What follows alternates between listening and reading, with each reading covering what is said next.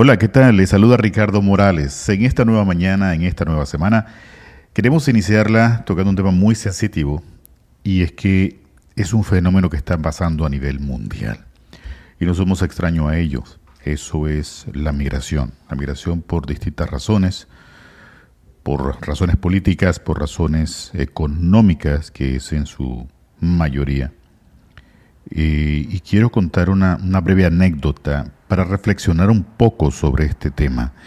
Lo que muchos vemos, que es las personas migrando, pasando, buscando trabajo en otros países para mandar o enviar dinero a su familia, pero lo que vive un migrante es, es, algo muy difícil y va mucho más allá de lo que podemos imaginar. Contémoslo un poco aquí en Hora 9.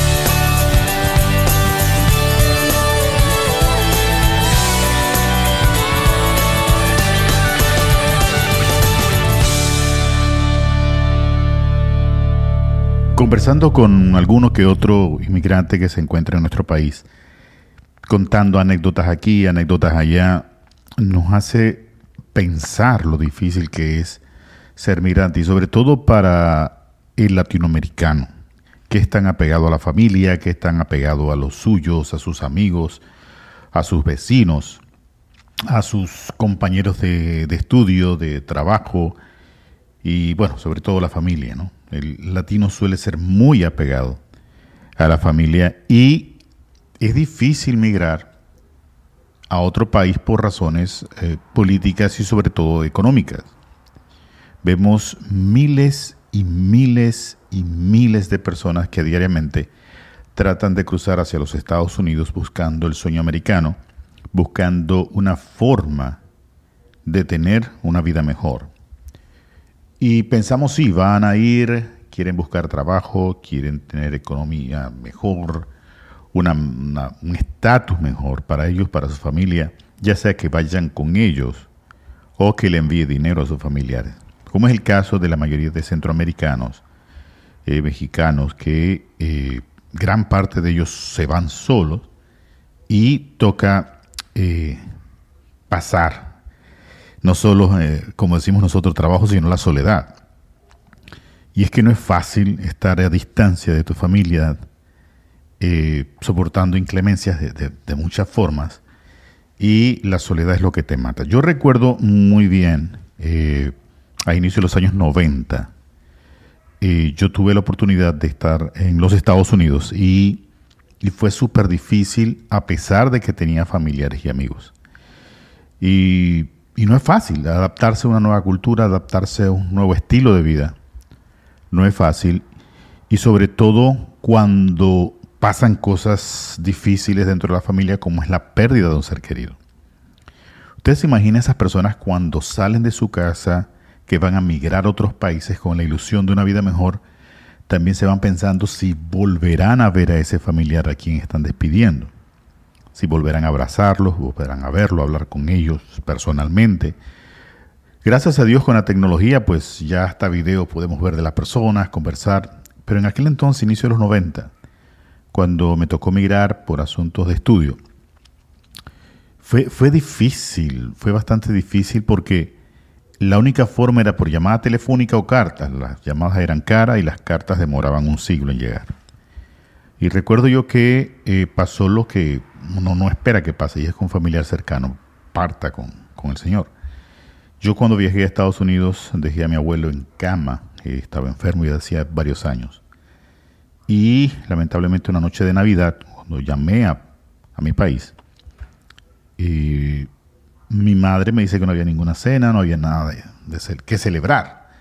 Lo que sí me llamó la atención, ¿no? Y eh, me interrogué, no me quería decir hasta que rompió en llanto a decirme que mi abuelo, su padre, había muerto hace un par de días solamente y que no me querían decir hasta que no pasaran las fiestas de fin de año y no hacerme viajar a Panamá, eh, ya que pues eh, incurría en gastos y, que bueno, ya el sepelio se había dado. Fue un sepelio bastante breve porque mi abuelo ya llevaba muchos años en cama. Fue una, una situación desesperante Señores, yo sentía aquella noche de invierno, aquel la noche de Navidad, eh, que sentía que si corría, si salía corriendo, yo llegaba a mi pueblo, llegaba a mi casa. Es una cosa impensable.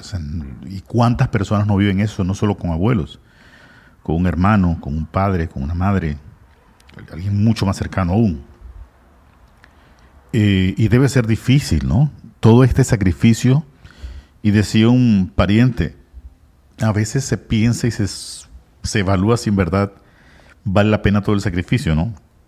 Por lo económico sí, por lo emocional se lleva un, dolor muy grande. Entonces cuando vemos todas estas personas que van migrando con un sueño, con un mejor estatus económico, detrás de ello también va una tristeza, una melancolía, un vacío que llevan muchos de ellos al, al alejarse de su familia y de sus seres queridos. Por eso es que comprendo bastante cuando veo a esta gente con toda y familia viajando, pues no quieren dejar a nadie atrás, no quieren dejar a nadie abandonado. Si, como decimos en Latinoamérica, si pasamos hambre uno, la pasamos todo, y si pasamos riquezas todo uno, la riqueza la pasamos todos juntos. Y creo que es el principio y la idea de, de muchas de esas familias que se van juntas, arriesgando tanto por un sueño que aún lo más triste que no es prometido, por las circunstancias políticas que se están dando en la frontera, las restricciones y todo aquello, aparte del, problema del camino, ¿no? Pero sí da que pensar, da, da solamente eh, por pedir al cielo por ellos, pedir al cielo por, por esas vidas y comprender un poquito de las buenas familias, de las buenas personas, de las personas que van en realidad a buscar un mejor destino, a trabajar duro y a poder tener un mejor mañana. Por eso yo quiero también en este tema de hoy tratar un poco sobre la bondad. Y bondad para con quienes topemos en el camino. Eh, no sabemos qué está pasando cada persona emocionalmente. Eh, si podemos dar la mano a una familia, a una persona, pues eh, de seguro la recompensa vendrá de vuelta. no importa con quién, no importa a quién uno le abra la, la puerta, les dé la mano, y ser bondadoso. Todo, todo, todo lo que usted haga por el prójimo, todo se devuelve. Si conoce a alguien que lo ve muy melancólico, le hace falta la familia, invítelo a conversar, tomar un café, eh, salir, caminar, desahogar. Posterior a la pandemia hemos visto mucho daño psicológico que dejó todo este encierro, todo esta, ese sacrificio que se hizo durante esos meses, en algunos países más que en otros, las pérdidas de familiares, pérdida de empleo, que ha dado como resultado, pues, como este tipo de migraciones que se están dando. Pero si ves a alguien, invítalo a un café. Si ves a alguien sin dinero para comida, invítalo a comer. Si ves a alguien en problemas de salud, colabórale en algo. Organízate con amigos y da la mano. Créeme que todo esto se devuelve en gran manera.